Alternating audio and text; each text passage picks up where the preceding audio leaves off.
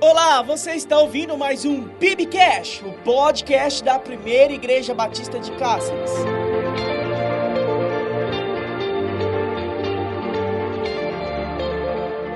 Queridos, é, eu quero meditar com você nesta noite no que nós encontramos lá no Evangelho de João, capítulo 14, do verso 1 até o verso 3, é o texto que nós estaremos lendo. E como nós estamos atravessando esses dias tão difíceis como o nosso cantor aqui, Tali, que já colocou, estamos atravessando dias tão difíceis, nós precisamos aprender a descansar até mesmo nesses tempos de crise. E o Senhor Jesus, é, ele nos diz o seguinte: não se turbe o vosso coração. Credes em Deus? Crede também em mim. Na casa de meu pai há muitas moradas. Se não fosse assim, eu vou teria dito: Eu vou preparar-vos lugar. E se eu for e vos preparar lugar, virei outra vez e vos levarei para mim mesmo, para que onde eu estiver, vocês estejam também. Amém? Vamos orar? Eterno Deus e querido Pai, a nossa nação ela se encontra, meu Deus, no momento de angústia, de luta e de sofrimento. Mas é desse momento, Pai, que a nossa nação ela se volta para ti. É nesse momento, Pai, que o teu povo se volta para clamar e buscar o teu direcionamento. E nesse instante, Pai, quando nós vamos nos debruçar sobre a palavra do Senhor Jesus, que o teu Espírito Santo esteja falando em nossas vidas e em nossos corações pois nós choramos em Cristo Jesus. Amém, Senhor Deus. Irmãos, amigos que estão nos acompanhando, não podemos negar, nós estamos vivendo dias difíceis. Eu creio que para a vida da maioria de nós, é, são os dias mais difíceis do nosso viver. Para você ter uma ideia, há 25, anos, há 25 dias atrás, eu estava é, na cidade de São Paulo, quando foi noticiada a confirmação do primeiro caso do Covid-19 aqui no Brasil. Hoje, 25 dias depois, já são mais de mil, com pelo menos 18 mortes confirmado, confirmadas, né? inclusive a daquele primeiro paciente. Queridos, na Itália, só ontem foram 793 mortes e com quase 18 mil pessoas contaminadas. E no mundo inteiro, os governos estão gastando trilhões de dólares tentando conter o avanço é, do coronavírus. E os especialistas estão nos alertando, estão nos dizendo que isto é só o começo. Queridos, infelizmente, quando nós olhamos para a palavra do nosso Deus, nós temos que concordar com aquilo que os especialistas estão dizendo. O que estamos vendo é só o começo. É para um momento como esse que o Senhor Jesus, conversando com seus discípulos, ele nos dá essa palavra: não se turbe o vosso coração. Meu irmão, meu amigo, o Senhor Jesus ele não está nos dizendo para nós relaxarmos com as medidas de higiene recomendadas pelas autoridades de saúde ou achar que nós não seremos atingidos. Na verdade, o Senhor Jesus, o Mestre amado, ele está nos dando duas palavras é, profundamente confortantes. Quer ver? A primeira, ainda que torne realidade em sua vida, na vida da sua família, é, o que está acontecendo é, lá na Europa, você pode descansar como um profeta Abacuque, lá no capítulo 3, verso 17 e verso 18, porque o Senhor Jesus, ele vai estar com você. Será que você pode repetir as mesmas palavras do profeta? Veja o que nos diz. Ainda que a figueira não floresça, nem haja fruto nas vides, ainda que falhe o produto da oliveira e os campos não produzam mantimento, Ainda que o rebanho seja exterminado da malhada e nos currais não haja gado, todavia eu me alegrarei no Senhor, exultarei no Deus da minha salvação. Querido, querida, não importa qual seja o tamanho da sua dificuldade, não importa qual seja o tamanho da sua luta, você pode descansar no Senhor, você pode se alegrar no Senhor, você pode se exultar no Senhor, porque Cristo Jesus estará com você. Ainda que seja necessário você ir, como Daniel, para a cova dos leões, lá ele vai estar contigo. Se você atravessar os portais, os portais da eternidade, Jesus vai estar lá para te receber. Será que você pode crer? Segundo, nesses tempos de dificuldades, o Senhor Jesus nos aponta um caminho de esperança. E é nesse caminho de esperança que Jesus está apontando que eu gostaria de caminhar com você, de andar com você nos próximos minutos. Você está pronto? Você está pronta? Então vamos lá? É, o primeiro ponto desse caminho, quem nos dá é o profeta Isaías, lá no capítulo 38, verso de 1 a 5. O caminho que ele aponta, querido, o caminho que ele aponta, querida, é o caminho da intimidade com Deus. Escuta a narração do profeta. E naqueles dias Ezequias adoeceu e esteve à morte. E veio ter com ele o profeta Isaías, filho de Amós, e lhe disse: Assim diz o Senhor: Põe em ordem a tua casa, porque morrerás e não viverás. Então virou Ezequias o rosto para a parede e orou ao Senhor e disse: Lembra-te, ó Senhor, peço-te, de que modo tenho andado diante de ti em verdade e com um coração perfeito, e tenho feito o que é reto aos teus olhos.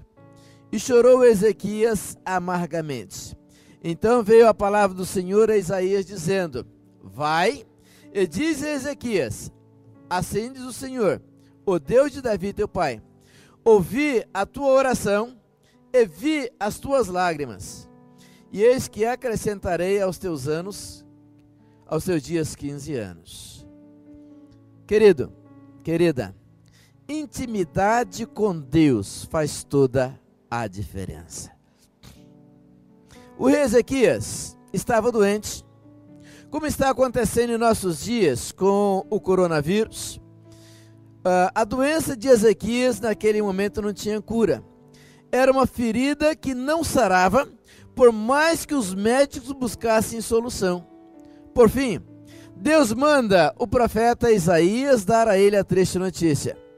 Escuta, assim diz o Senhor: põe em ordem a tua casa porque morrerás e não viverás. Em outras palavras, o que o profeta Isaías foi dizer para ele? Olha, se prepare, porque você vai morrer. Querido, eu acredito que ninguém gosta de receber uma notícia ruim, não é? Como é que você reagiria? Eu creio que, como está acontecendo nesse momento, muita gente está reagindo com desespero. Muita gente está reagindo sem saber o que fazer. Mas a pessoa que tem intimidade com Deus, essa pessoa reage de uma maneira diferente. Me permita, é falar do avô da minha esposa. Ele estava doente, muito doente, com doença de Chagas, né? E assim como aconteceu com o profeta é, dando a notícia para o rei Ezequias, ele também recebeu a, a, a palavra de que ele ia morrer.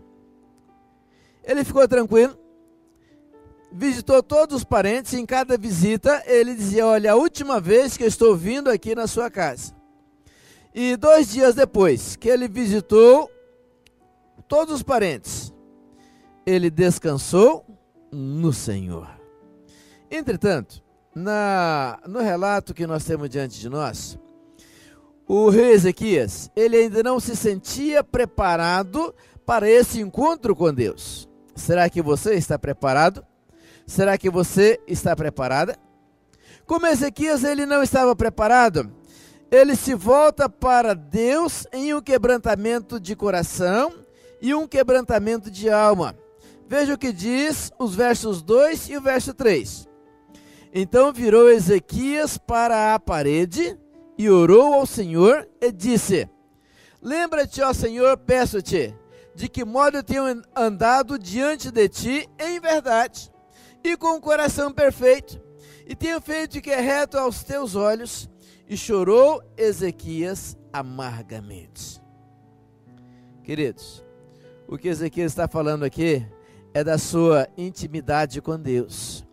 É da vida inteira que ele dedicou para andar com Deus, para viver com Deus, para agir de acordo com a palavra de Deus. E nesse momento, mesmo deitado numa cama sem poder se levantar, ele se volta para Deus e ele ora. Ele se volta para Deus e chora de forma intensa. Ele se volta para Deus e ali na sua oração, ele demonstra todo o seu quebrantamento. Amados, quem tem intimidade com Deus é assim que reage diante das dificuldades. A dor, ela pode até vir. A provação, ela pode até chegar. A vida, ela pode até ficar difícil, como os dias que estão nos apresentando pela frente. Mas se você tem intimidade com Deus, na sua luta, na sua dificuldade, você pode clamar com ousadia, assim como fez o rei Ezequias. Porque quem anda com o Senhor, quem tem intimidade com o Senhor, ele sabe que a vitória é certa. Como é que está o seu coração? Como é que está o seu relacionamento com Deus? Como é que está a sua intimidade com o Criador do universo? Você tem andado com o Senhor Jesus e tem encontrado descanso junto dele? Novamente eu volto a dizer, Ezequias tinha esta intimidade. E por causa dessa confiança e intimidade, ele ganhou um bônus. Qual foi o bônus? 15 anos de vida. Querido, se você ainda não está caminhando em intimidade com o Mestre amado, você precisa voltar. Você precisa é, se aproximar dele, para que você possa encontrar alegria e possa descansar em paz. E aqui eu vou te dizer uma coisa com segurança: Ele tem vitória para você, Ele tem vitória para a sua família. Agora, será que você consegue confiar? Será que você consegue depositar a sua fé nele? Faça isso e encontre o descanso que ele tem para você. O segundo ponto que nós encontramos na palavra do Senhor Jesus está lá em 2 Crônicas, capítulo 7, verso 13 ao verso 15, que nós lemos assim: Se eu cerrar o céu, de modo que não haja chuva, ou se ordenar aos gafanhotos que consumam a terra, ou se enviar a peste entre o meu povo, e se o meu povo, que se chama pelo meu nome, se humilhar e orar, e buscar a minha face, e se desviar dos seus maus caminhos, então eu ouvirei do céu, perdoarei os seus pecados e sararei a sua terra. E agora vem a promessa extraordinária. Agora estarão abertos os meus olhos e, atentos os meus ouvidos à oração que se fizer nesse lugar. Meu querido, você que está me acompanhando, pode entender isso. O arrependimento e quebrantamento de coração podem mudar a história de um povo, pode mudar a história de uma nação. O personagem que nós temos aqui diante de nós agora é outro rei, o rei Salomão. Salomão, ainda jovem, talvez como você que está me acompanhando, ele decidiu buscar a orientação de Deus para a sua vida, para a vida da família que ele estava formando e para toda a nação. E agora, ele está nesse início de vida, nesse início de reinado, depois de fazer uma longa oração, o nosso Deus, que nunca deixa de responder para os seus filhos e suas filhas, faz ao rei Salomão promessa de vitória e de abundantes bênçãos. Entretanto, essas promessas feitas ao rei Salomão tinham um si, ou seja, tinha uma condição. Vamos analisar essa condição? Lá no verso 13 nós lemos: Se eu cerrar o céu, de modo que não haja, haja chuva, ou se ordenar os gafanhotos que consumam a terra, ou se enviar a peste entre o meu povo. Meu querido, minha querida, a bênção de Deus sempre foi e continua sendo uma questão condicional, inclusive nos nossos dias. No texto de Crônicas, é, Deus está listando algumas das calamidades pelas quais o povo estaria sujeito a passar. Será que nós temos essas calamidades hoje? Vamos ver. Seca, falta de chuva, falta de colheita. Aqui nós que somos brasileiros, quando a gente pensa nesse aspecto, nos vem à mente logo o Nordeste brasileiro, o sertão nordestino, onde passa dois, três, quatro, cinco anos sem chover. A palavra também nos fala de gafanhotos gafanhotos que haveriam de vir para assolar a terra. E queridos, você está acompanhando o noticiário nesse exato momento. Uma nuvem de gafanhoto com mais, mais de 80 milhões de gafanhotos está atingindo ali o Paquistão, está atingindo a Somália, já está chegando na Índia e também na China. E esses países, eles estão entrando em desespero porque toda a produção que desse ano os gafanhotos eles estão consumindo. Mas o Senhor Deus ele nos fala de uma terceira praga que haveria de chegar, a peste.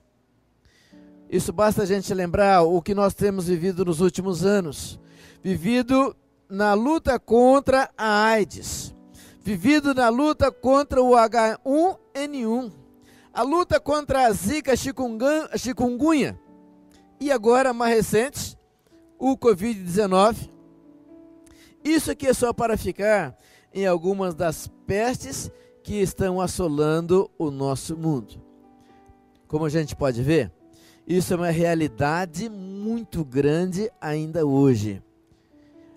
E agora fica a pergunta que eu faço, a pergunta que você faz: qual é a solução? Veja a solução que o Senhor ele apresenta. Se o meu povo, querido irmão, querida irmã, ele está falando contigo.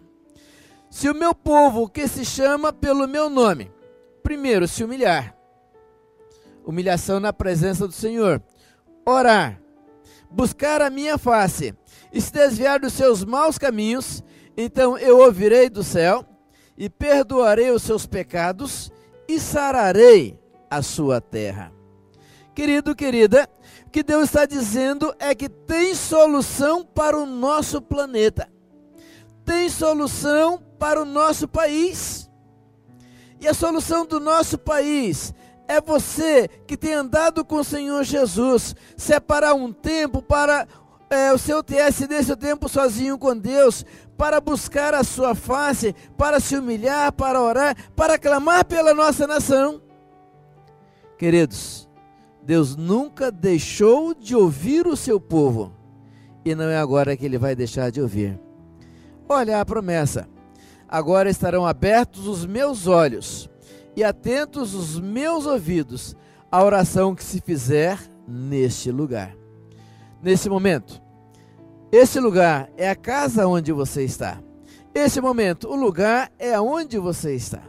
Esse momento é onde nós estamos porque ao longo de toda a história, toda vez que o povo de Deus entendeu isso, e compreendeu que o segredo não estava apenas na medicina, na tecnologia mais avançada, mas sim numa vida é, de arrependimento de pecados, de quebrantamento de coração e de busca da comunhão com Deus, a vitória chegou. Foi assim com Moisés. Foi assim com o rei Josias, foi assim com o rei Ezequias, e assim vai ser com você também, e assim vai ser conosco também, e assim vai ser com o nosso país. Deixa eu repetir para você o que eu estou tentando dizer. A nossa oração, o nosso quebrantamento, o nosso arrependimento diante do nosso Deus podem mudar o rumo que o coronavírus está tendo no, no mundo inteiro.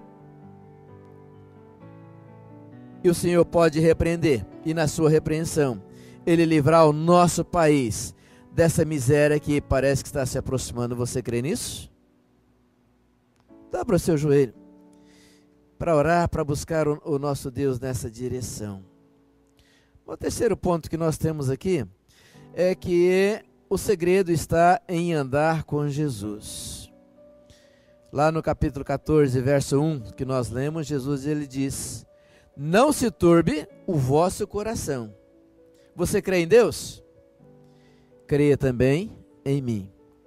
Querido, o, como nós falamos no início, do ponto de vista clínico, do ponto de vista dos especialistas, a luta contra o coronavírus está apenas começando.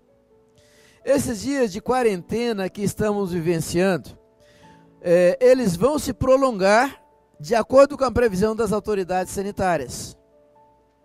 E depois de vencido o coronavírus, nós podemos esperar aí uma grande recessão econômica em todo o mundo. Muita gente que não morreu pela doença vai morrer de fome. O Senhor Jesus, ele já falou sobre isso. Não podemos fugir. Porém, é nesse momento que nós precisamos nos unir como um povo de Deus. Precisamos nos unir como nação brasileira e descansar a nossa fé na pessoa bendita do Senhor Jesus. E quando o Senhor nos contemplar caminhando na sua presença, ao seu redor, tudo pode parecer calamidade, tudo pode parecer destruição, mas quando você atende o chamado do Senhor, você vai encontrar nele paz, você vai encontrar nele tranquilidade, você vai encontrar a, a sua alma com uma segurança que só a fé no Senhor Jesus ele pode dar. E só aquele que caminha com ele pode pode encontrar. Pode ser que o nosso Deus ele vai deixar a nossa nação passar por isso. Como ele deixou Daniel descer na cova dos leões, como ele deixou Sadraque, Mesaque e Abednego cair dentro da fornalha.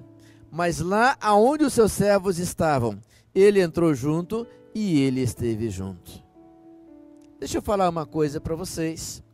Alguém já disse que paz não é ausência de guerra.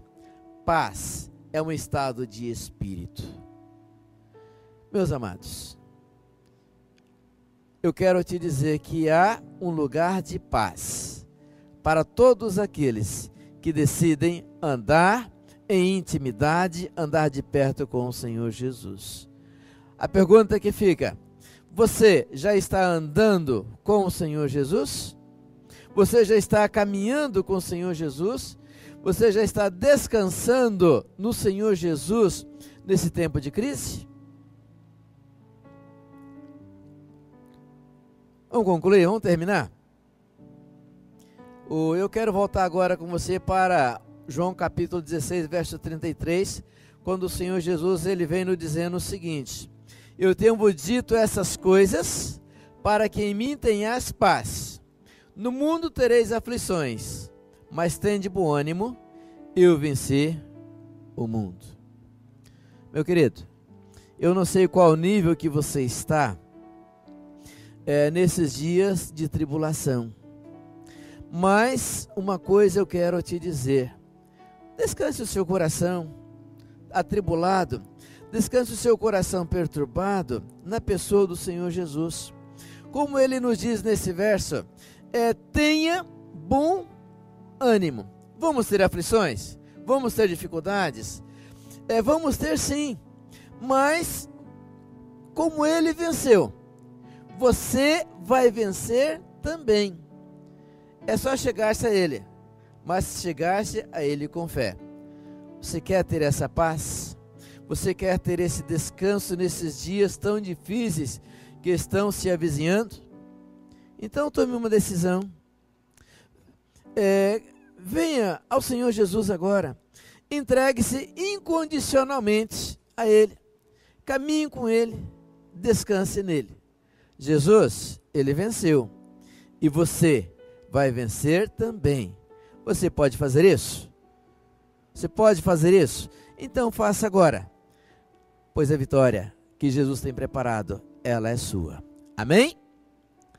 Querido, nesse momento eu gostaria de te convidar agora para orar junto comigo.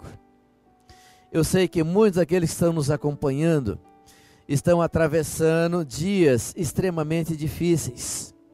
Quando nós estamos todos aqui no santuário, eu tenho chamado você para estar aqui diante do altar comigo. Mas aonde você está, coloque a sua mão no seu coração, como estou fazendo agora. Enquanto eu vou estar orando, você vai estar falando com Ele o que está incomodando a sua alma, o que está tirando a sua paz, quais são os medos, quais são os traumas, quais são as dificuldades. Ele, ele promete que a sua mão não está encolhida para que não possa estender para te abençoar. Seus ouvidos não estão agravados para que não possa te ouvir. E Ele está pronto para ouvir a sua oração, pronto para ouvir a minha oração. Vamos juntos ao trono de graça nesse momento? Feche os seus olhos como vou estar fazendo. Concentre o seu pensamento em Deus e vamos caminhando. Eterno Deus e querido Pai, é o teu povo que nesses dias de crise está se reunindo, é, embora em pontos distintos da nossa cidade, mas está se reunindo para buscar a tua presença santa. Pai, o mundo está em polvorosa. Ninguém sabe o que, é que vai acontecer no dia de amanhã. Mas, Pai, como o Senhor promete na tua palavra, quando o teu povo se volta para te buscar, o Senhor estende as suas mãos para abençoar. E nesse momento, Pai, estenda as mãos para abençoar o teu povo, para abençoar os teus servos, para abençoar as tuas servas, para abençoar a nossa cidade, para abençoar a nossa nação, para abençoar o nosso planeta, Pai. Tem misericórdia. E nos milhões, Pai, que estão sofrendo nesse momento. Deus, estenda a sua mão e dá alívio. Dá um refresco, Pai, no nosso povo tão sofrido. E que essa noite, Pai, seja uma noite de descanso.